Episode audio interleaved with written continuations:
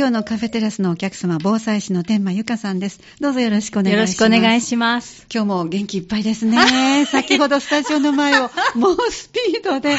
お車に戻っていらっしゃいます。そうなんです。忘れ物をしてしまいまして。ごめんなさい、ばらしちゃいました。でも、あれだけの勢いで走れるのは素晴らしいです。転んでね、大変ね、もう出れなかったら大変なね、ことそうですね。ドキドキしましたけど、何を急いでいらっしゃるのかなと思って。はい、ハンドブックを車に忘れてきてしまいました。あの、今日よろしくお願いします。よろしくお願いします。この時間はいつもちょうど今手元にね、持ってこられました。心と命を守るヒントの10のヒントって、はいこの冊子を元にお話をいただいてますが、はいとにかくあの、ね、いつもこの時間にお伝えしますが、心のダメージをね、はい減らすことがいかに大事かっていうのは、もうこれは親身に思いますよね。はい。それが一番大事だなと思って。うんねはい。えだから準備をしておけば、ちょっと落ち着いたら、あ、そうだそうだ、これは、はいあの準備してうん練習もしたからできるっていうはい意味で、今日も練習のできるはい1日ですよね。そうですね。あの、体験、あの、171のね、体験ができる日なので。伝言板としてはい。災害伝言板が、はい。どちらも、あの、ウェブ版も練習できますし、電話を使ってうんのであの練習もできるので、はいもうぜひ、今日逃したらまた次15日になってしまうそうので、ですね。はい、これが無料で、はい今日の11時、夜の11時59分まで利用できる。はいでそれは、利用の方法はこの冊子にも書いてますけども、ある番号にかけるんです。はい。でもそれがこう数字3つなので、数字って言ったらなかなかね、あはいの意味がないので、はい。こう3つの並び方をね、はい忘れがちなんですけども。そうなんです。私も今日も、いざ、あ、やってみようと思った時に、あれ？い171って、その数字は1と7っていうのは分かってたんですけど、はいはい117だったかな。ねあれ？?711 だったかなみたいに、ちょっと一瞬よぎってしまいました。なりますよね。はい。それを迷わずできるようにとはいいうことで、今年のハニーの日にお越しいただいた皆さんは、もうきっと染みついてると思いますけども、あの、以前、あの、ハニー FM でも DJ してくださったはい石田博之さん。はい。現在、その、防災のそうです。いろんな歌でと、はい。それからお話ではい、防災活動されてます。もう、忙しくされてます。ねえあちこちで活動されてます。その歌にあったんですか？おっしゃあの、説明の中にあったんですか？そうなんです。あの、新しい CD を購入したばっかりだったので、いつも車の中で、あの、僕のね、あの、日本の男子の平均身長が171とか、そういう歌になっているのはいで、はいはいはい。あ、それで思い出して、あ、171だったって思って。ここがヒントなんですね。迷ってもはい数字の意味があったら、はい。はい、そうなんです。だ日本の男性の平均身長。だから117では絶対ない。そうなんです。711小学生でもなないい。7メートルの中ね、ないですし。だから171と、もうこれでね、はいあの身長って大体本当170を思い浮かべますから、はいそうですよね大171体ということで、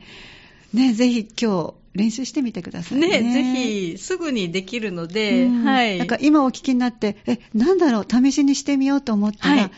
流れてきますから、あの、はいテープそうです。そうです。その通り。171って入れ入れたら、もうあとは流れてくるので、それの通りに入れていったらできるので、はい。最近いろんなところでそのガイダンスに沿って、うん。あの質問する場合も、こういう場合はね、ね1ですかとかいろんなの。2ですか、なんかそのやり方も慣れておかれないと、はいさっきのお話じゃないけど、いざという時に、例えばそれを冷蔵庫に貼ってたとしても、してもやり方がわからないから、今日無料でできますから。体験できるので、ねぜひ、ね特にお年めした方にね、はいお勧めいただきたいから。そうだねと、そうですね。本当にやっておかないとうんできないので、はいはい。あれ、どこにやってたかなとか、貼ってても、もしね、地震とかでどっか、お部屋がぐちゃぐちゃになってしまったりとかして。とにかくすごい状態になりますからね。はい。はい。いろんなね、ことが考えられるので、今何もない時に一つでも練習しといてもらったら、あ、とか、あと歌を聴くでもいいんですけど、はい。ね何のきっかけでもいいので、ねはい本当ですね関心持ってやっていただけたら。うんでその時に入れる言葉は、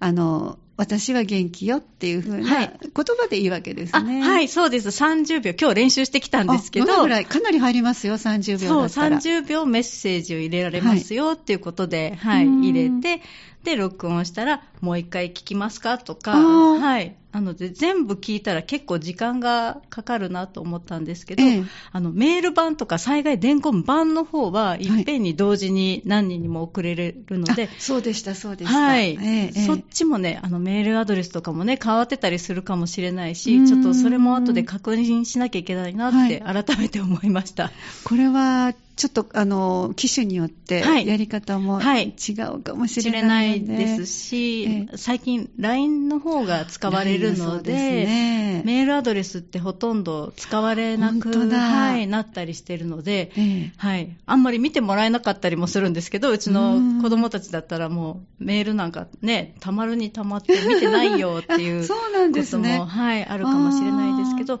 何人にも同時にね、10件までとか登録して同時に送れるのがすごくよくって、それも体験版でできるので、ええ。たまにはね、みんな元気みたいな感じでパンって送って、あ本当ですね。はい、私はね、あの、何時に帰ります？みたいなね、うん。今日の連絡でもいいので、あはい入れておくと簡単に練習できるので、ええ。はい。1日と15日が15日。毎月無料ではいできる。、できます。で、その場所も開設されるのが1日と15日で、はい他の日もいくら、あの、有料でできるんですか？じゃなくて、はい開設されてないんですよね。ないんです、体験版は。ねはい。ということですから、ぜひちょっとはい今日練習してみてください。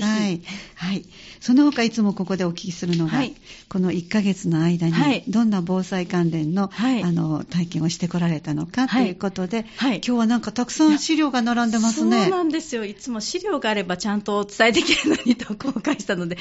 今回ね、いろんな体験をしたものの資料を持ってきたんですけど、はい。あの、今季節がいいので、ね、運動会とかもありますけど、ええ。防災訓練もあちこちで開催されていて、三田市も今度の12日って書いてあったかな？11日かな？11ですか？はい、はい、土曜日ですね。さっき調べたら、はい、はい。三田市も、あ、もうすぐ総合防災訓練なんだなはい。と思って見てたんですけど、ええ。はい、あの、私も防災訓練にいいくつか、3つぐらい出てきたのかな。あはい。どういうところの防災訓練ですか、あの、いつも会議に出させていただいているはい神戸市のポートアイランドあの、ーポートアイランドってマンションがいっぱいあるすごのくあります。で、はい。液状化しましたよね。はいそうだったんですよ。そういうふうに皆さんもあの時はねっていうお話もよくされるんですけど。うん体験者もたくさんいらっしゃるんですねはい、そうなんです。だから、熱心な方が中心にされてるんですけど、温度差はあるとはおっしゃってたんですけど、やっぱり関心がある人と、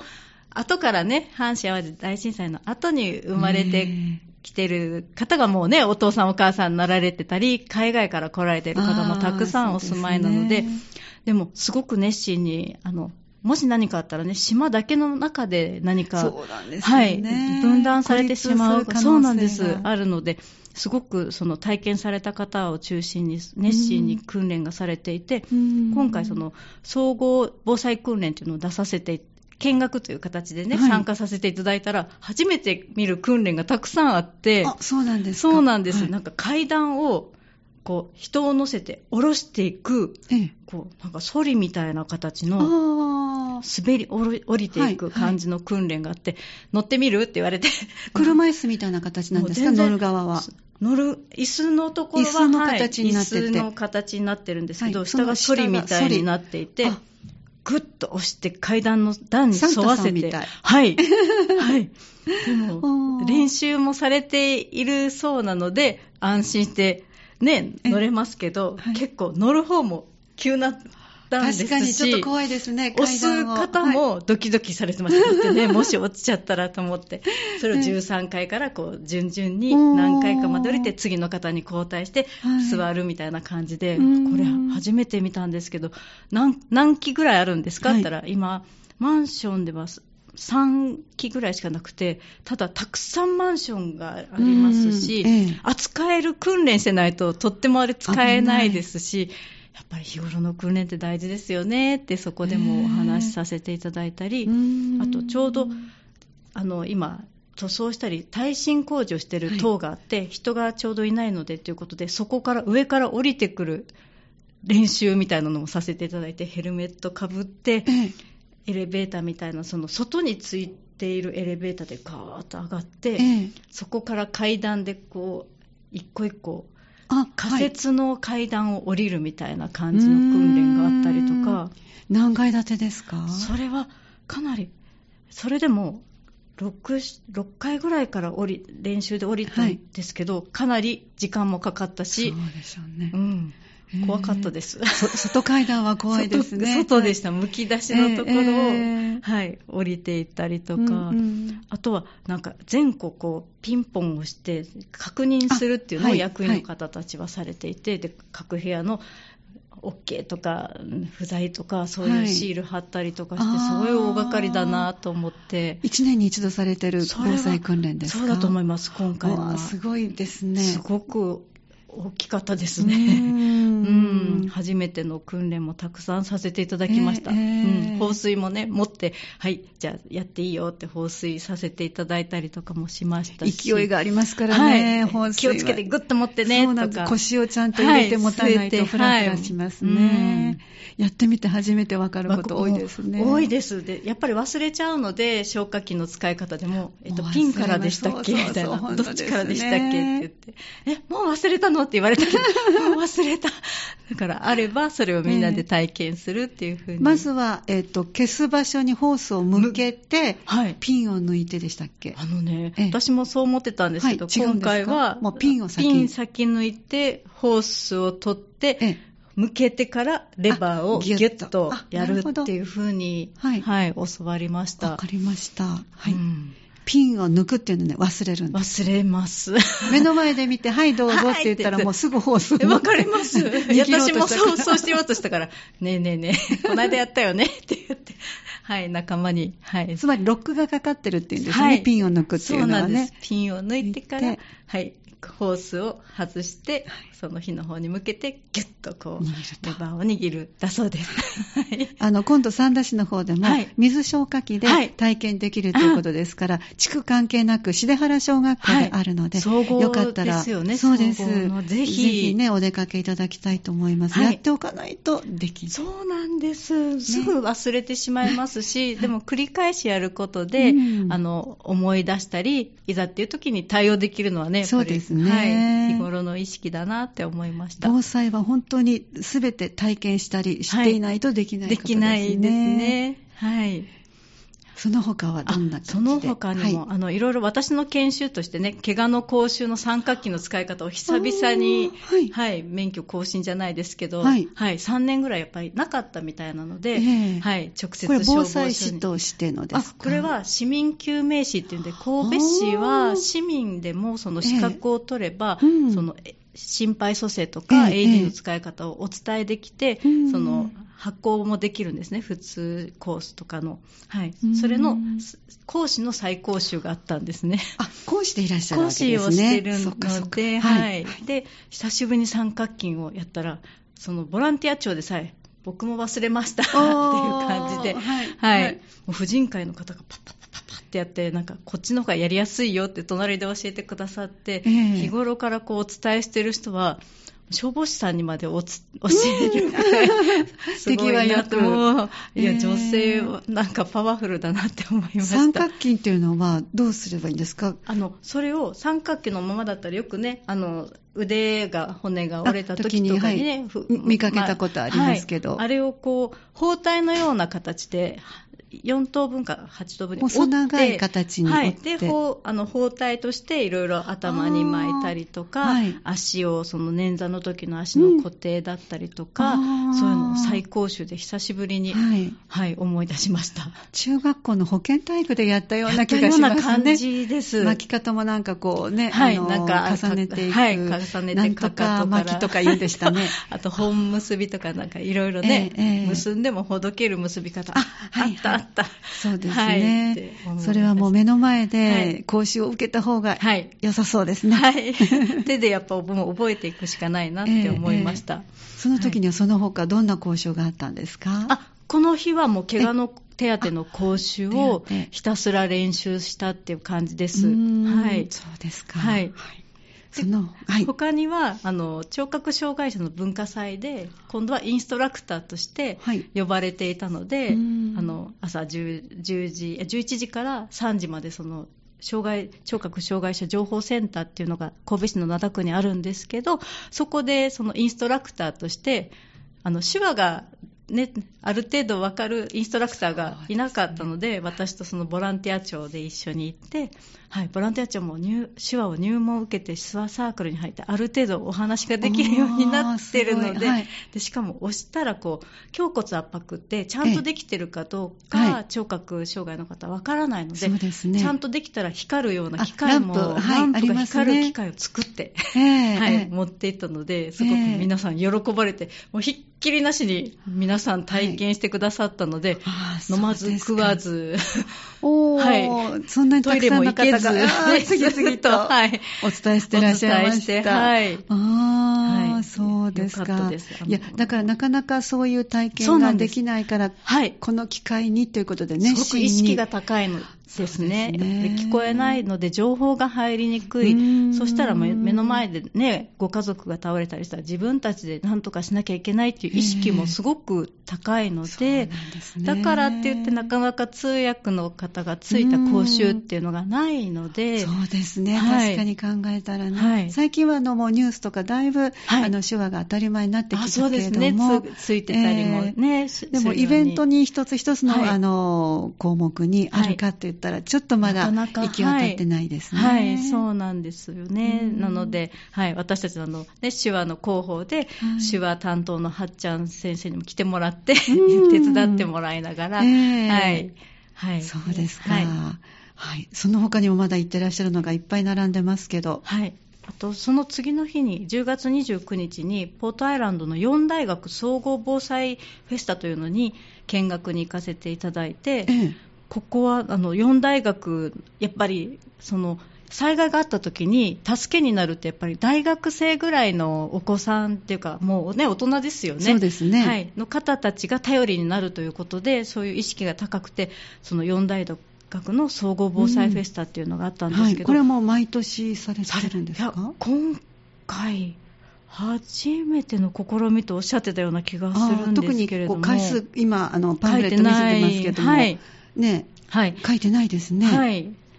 なんですが、もうね、受付から全部大学生の方たちがされていて、はい、でその学生の消防のもう消防服を着た消防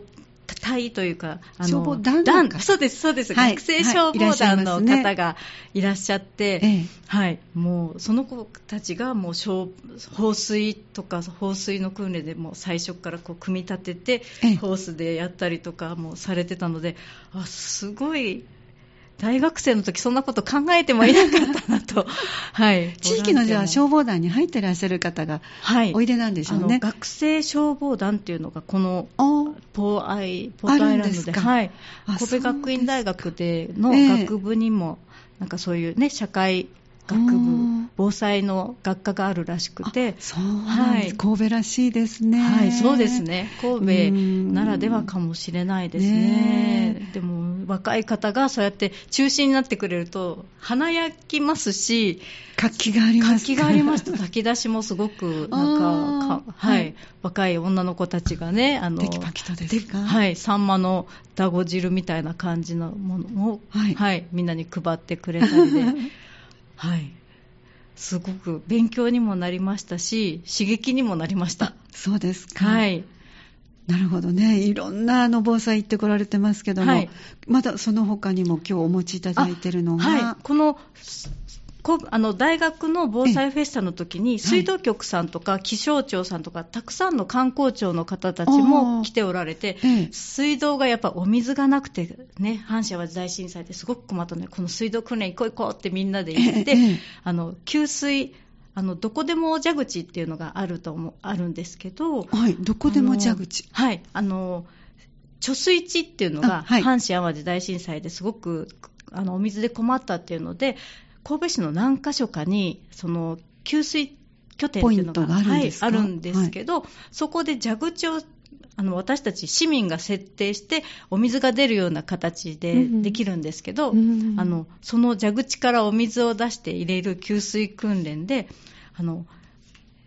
ほらどれぐらいお水がね本当は運びにくいかとか、あと、どれぐらい重たくなるかっていうので、はいはい、あのリュックの中に家族1日1人3リットル、4人だったら12リットルということで、それをリュックに、ね、はい、入れて、じゃあ持ってみてくださいとか、いろんなのがあったんですけど、とてもじゃないけど動けないですよね。もうそれを持って階段を上がっていったり、降りていったりってね、例えば13階に住んでいたらね、もう13階まで持って上がって、しかもこれ1日分っていう感じですよね。本当そうですね。はいでお水のね給水バッグっていうのは毎年配られてたんですけど、はい、体験をすると。今年配られたものが素晴らしく進化していて、ええ、あのお水がこぼれないように給水っていうかあの蛇口から入れるときに、はい、あの本当に蛇口のよりちょっと太さがあるぐらいのところで深く蛇口に口を入れてお水がこぼれないように6リットルも入って、しかも給水するときはあのチューブ型のお水がこぼれにくく、こう、夜間とかにも入れれるようになっているものが。溜めるときにも、あの、蛇口にちょうどこう、はい、奥の方まで蛇口を下まで入れはい、入れて。こぼれないようになっているし、はい、今度はお夜間とかに、はい、入れるときも、あの、阪神淡路大震災とか、本当にそれ、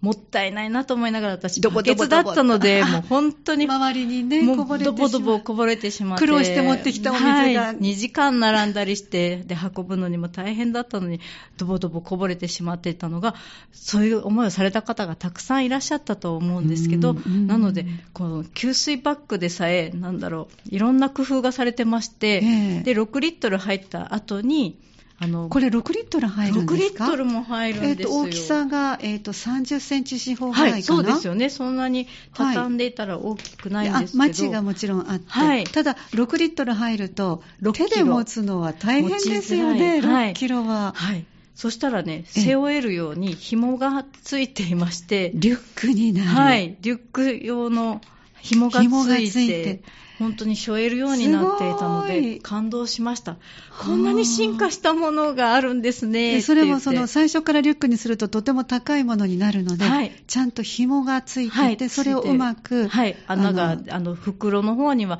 四方にね、穴が開いていて、そこに通すと、通して、はい。持ちやすいようにリュックになるっていう形に、とってもいろいろ工夫されていたので、そうですね。はい。訓練に行くとこういうものを プレゼントしてもらえるんだと思って。はい、非常用飲料水と書いてある神戸市水道局から今回、配られたものということですね。はいうわすごいですね、はい、進化してますね、やっぱり防災グッズも。すごく配られるものでさえこんなに進化してるんだなと思って、驚きました、えー、お食事関係もね、美味しくなってますしね。そうですね。あの日頃のものをちょっと多めにって、やっぱりローリングストックをすごく推奨されてました。はい、ああいう時非常食と言って買っといて、なかなか結局災害の時に口に合わないっていうことがすごく多いので、今ね引き出しに眠ってます、はい、来年の春ぐらいまでのが限度のがあの非常食として買ったものが、5年か6年ほど前のが、はい、それよりもやっぱり2年3年のレトルト関係が、そうですよね。あのもう頻繁に美味しいので、はい、そうです。日頃からいただく味なので、はい、いやもうこっちに変えていこうかなと思って。私もねもういっぱい、もう3年ぐらい切れたアルバカ米とかもまだいっぱいあるんですけど、変えていってますね、うんねだから、まあ、どうしてもパンのような柔らかいものしか食べられないという方は、はい、ああいうこう缶詰に入ったパンもいいですけど、はい、やっぱりちょっと独特な味なので、はい、ね、あのお味として食べたいと思ったら、ちょっと違うものの方がいいかなと思ったり、両方ねあの、えー、少しはそういうね長いも長く持つものもねあったら、本当に困った時はね、食べれると思うんですけど、えー、最近美味しい災害食とかも増えてきたり、あ,、ね、あと美味しいものの中にも日持ちがとってもね、するものがあるので、あの食いしん坊なので、そこも すごく注意して。すごくあの、東日本大震災では甘いものいただいた、はい、あの感激は忘れないです。不安のところに。ああ、そうですよね。うん、だからね、小豆の缶詰は絶対買ってます。私も小豆の缶詰い、いろいろ買ってます、ええ。タンパク質にもね、なるみたいですしね、小豆は。ビタミン C もありますしね、はいうん。だからやっぱりこうやって進んでるので、防災の訓練には出かけられる場所があれば、はいぜひ行ってみられたらいいですね。と思います。いろんな目から鱗が結構、はい、毎回、あって新しいね、学びがあります。でその場所でもそれぞれに先着何名って限りがあるかもしれないけど、配ってらっしゃるものがありますかね、はい、それぞれいろんなものをいただきました。あの、夜光るね蛍光あの夜ライトが当たると光るような、はい、あの腕にパチンってつけるものだったり、お守り型の光るものだったり、各所でいろんなものをいただいて、カバンがいっぱいになって帰ってきました。そうなんですね。はい、だからあの自分の中もあのアップしてできますし、はい、アップデートできますし、はい、実際のグッズも見るということでね。ね新しいこう防災グッズになるようなものもいただけるので、えぜひお出かけください。えー、この1ヶ月体験してこられた防災のあの訓練の先からの情報をいただきました。ではこの後1曲お送りして今日は、えー、冊子10のヒントトの最後の10番目、行動する。このお話を伺ってまいります。今日は第1水曜日、1日の水曜日、あの、オープニングじゃなかったこのコーナーの最初にもお伝えいただきましたが、今日は伝言ダイヤル、メールバージョンバージョンも練習できるということですのでね、ぜひ皆さんなさってください。えー、防災士の天満ゆかさんをお迎えして、気軽にマイ防災。では後半です。よろしくお願いします。よろしくお願いします。あの、冊子を作ってらっしゃる、はい、えー、これは、えー、天満さんご自身が、えー、阪神・淡路大震災、一番揺れの大きかった東灘なんですよね。灘、はい、なんです。灘区だったんですけど。東ではなくて、はい、東灘区の方ともね、訓練でお会いすることが多かったんですけど、やっぱりね、9割のお家が潰れちゃったのが東灘区だし。ね、あの友人もそうです。東灘だったんですが、はい、あの、灘区で、お家はじゃあ無事だった。はい、なんとか、でも後ろの、あの、祖母の家だったんですけど、はい、後ろの家がもう倒れてきてしまって、もう迫ってきてました。あの、はい、結構、もう道を、細い道だったので、えー、崩れちゃったらもう本当そこは通れないような感じで、えー、もうちょっとね、よっかかってきちゃったら怖いなと思ったんですけど、えー、はい、あちこち崩れたお家は結構ありました。うん、そのご経験があったということで、はい、あの、順番に10のヒントで1から、はい、あの、時間をかけて、いつも皆さんにお伝えして、もう40か50くらいしてますかね。で、ね。はい、でも本当一つ一つ、その時その時の、あの、私自身もそうです。お聞きの方々も、あ、今これならできる。とかね、はい、そういうヒントを見つけていただいて、はい、ということで、今日は10番目の行動する。はいと危険は減らせるということで、はい、行動チェックシートというのがあります。はい、じゃあ、早速読み上げていただけますか？はい。あの、本当に行動することで守られたり、危険が減ったり、あと安心感が増えたりすると思うので、はい、行動していただきたいんですけど、行動の中で私がチェックシートに挙げているのは、まずは市民防災訓練に参加してみるという先ほど。トップに上がってますね。はい。ええはい。でね、もうすぐ三田市は、そうですね。はい、総合防災訓練があるということなので、ええ、季節もね、今ギリギリ、そうですね。はい、めちゃくちゃ寒くなるわけでも多分ないと思うので、はい、今ぐらいの季節の訓練に、参加していただけたらなと、はい、はい、思います。はいあとは家具が倒れないようにしているっていうところで、ええ、寝る場所とかね、特に倒れてくるものがあるんだったら、倒れない方向に家具の配置を変えるとか、そういうふうにしていただけたらなって思います。はい、あとやっぱり止めるんですよね。はい、止め、はい、止めるですけど、あれは完全に倒れないというよりは、倒れるまでの時間をちょっと稼ぐぐらい。はい。ので、あの備え付けでない限りは倒れるかもしれないので、あの今の間に逃げるみたいな感じでしてほしいです。それは完璧ではないっていうのを。ということは、そこに固定する前に移動ができれば、はい、家具を配置を変える。はい、変える。もし寝室でそのもの倒れてきたら、はい、自分の上に来ると分かっていれば、分かっているんだったら、もう寝てる時って、もう本当に意識がない、無防備なので、倒れてきてしまったら逃げられなかったりしますよね。だったら自分の寝てるところに倒れないような配置にするっていうのもすごく大事だなと思います。なるほどね。はい。はい、で、家具がどうしても動かせない配置だったら、少し止めておくけど、まあ、きちんともちろん L 字型とか止めるけれども、はいそね、それは倒れてこないんではなくて、逃げる時間を稼ぐものと。いう認識でいてもらえたらなって思います。はい、じゃあ止めて安心ではないんですね。はい、そうです。わかりました。私ちょっと安心しておりましたので。まあ、L 字はね、まずだいぶ丈夫だとは言われてるんですけど、ただはは、はめ方とか、後ろにちゃんと柱がなかったりとかしたら、ただのね、空洞だった場合とかもいろいろあるので、でね、揺れの度合いもね、どれぐらい揺れるかも、これ、今度起こる地震はわからないですし、あの、南海トラフだったらね、3分から5分揺れていたら、はい、どんどん外れてしまう可能性もあるので、はい、あの、止めていたとしても、それは逃げる時間を稼いだだけって思ってもらえたらなと思います。はい。はい。次はガラスが飛び散らないようにしてほしいです。はい、はいガラスどうしたらいいのかなってきっと そうですよね。初めての方は。はい。あの、ガラスによる怪我でね、怪我をされた方がすごく多かったんですね。阪神・淡路大震災でも東日本でもそうですけど、えー、足の裏とかね、怪我しちゃったらいけないので、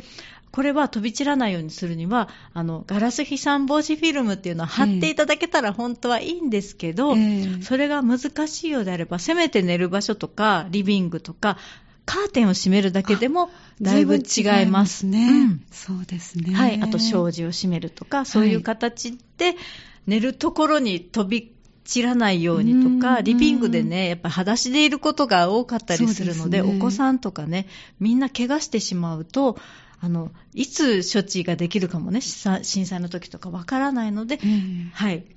ガラスが飛び散らないようにしていただきたいなと思います。うん、で、ガラスで足の裏を怪我したら、どんなに不便かっていうのは、今すぐ想像できなくても、怪我した時に指一本でも。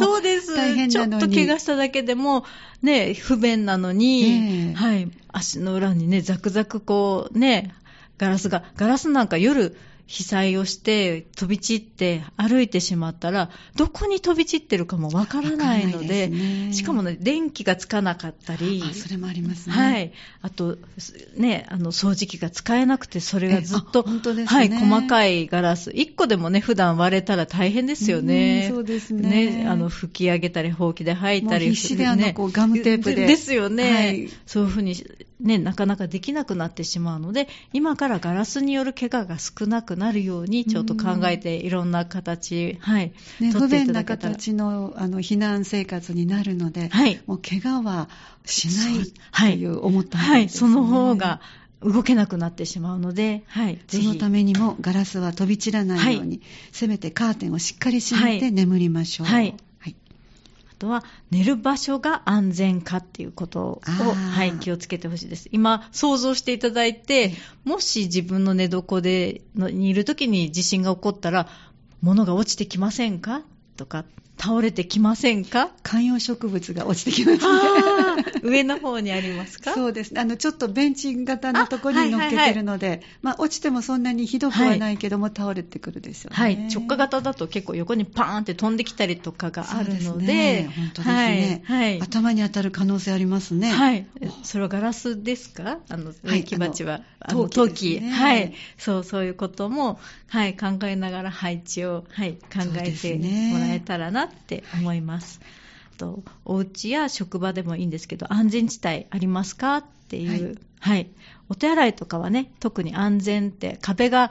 ね、よく言われますね、はい、あちこちにあって小さめなので安全だって言われてるんですけど、うん、扉は開けたままにしてくださいねってお伝えしてます。はい、あと今だいぶ少ないですけど公衆電話の場所お分かりですか？ねこれこそ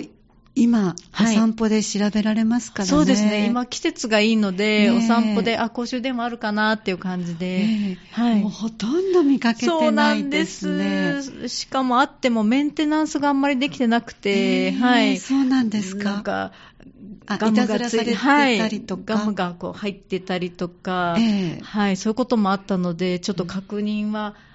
近くにあるかなとか、だいぶ減ってしまってるので、探さないと。この場合、はい、カード式は、はい、電気が電気が使えなくなる可能性が、はい。ダメなんですよね。そうだったんです。私の時は停電したら使えなかったんですけど、うんええ、あと10円玉とか効果がいっぱい入ってしまっても使え、当時はね、はい、はい、使えませんでした。でも最近は災害時にも使える電話っていうのも多分あると思うので、すいません、おそらくっていうので、ちゃんと調べてないんですけど、はい、そういう災害の時使える電話っていうのもあると思うので、えー、はい。はい。だから110番とかはね、ボタンを押せばすぐつながるように、お金がなくてもね、つながるっていうなってますけど、はい。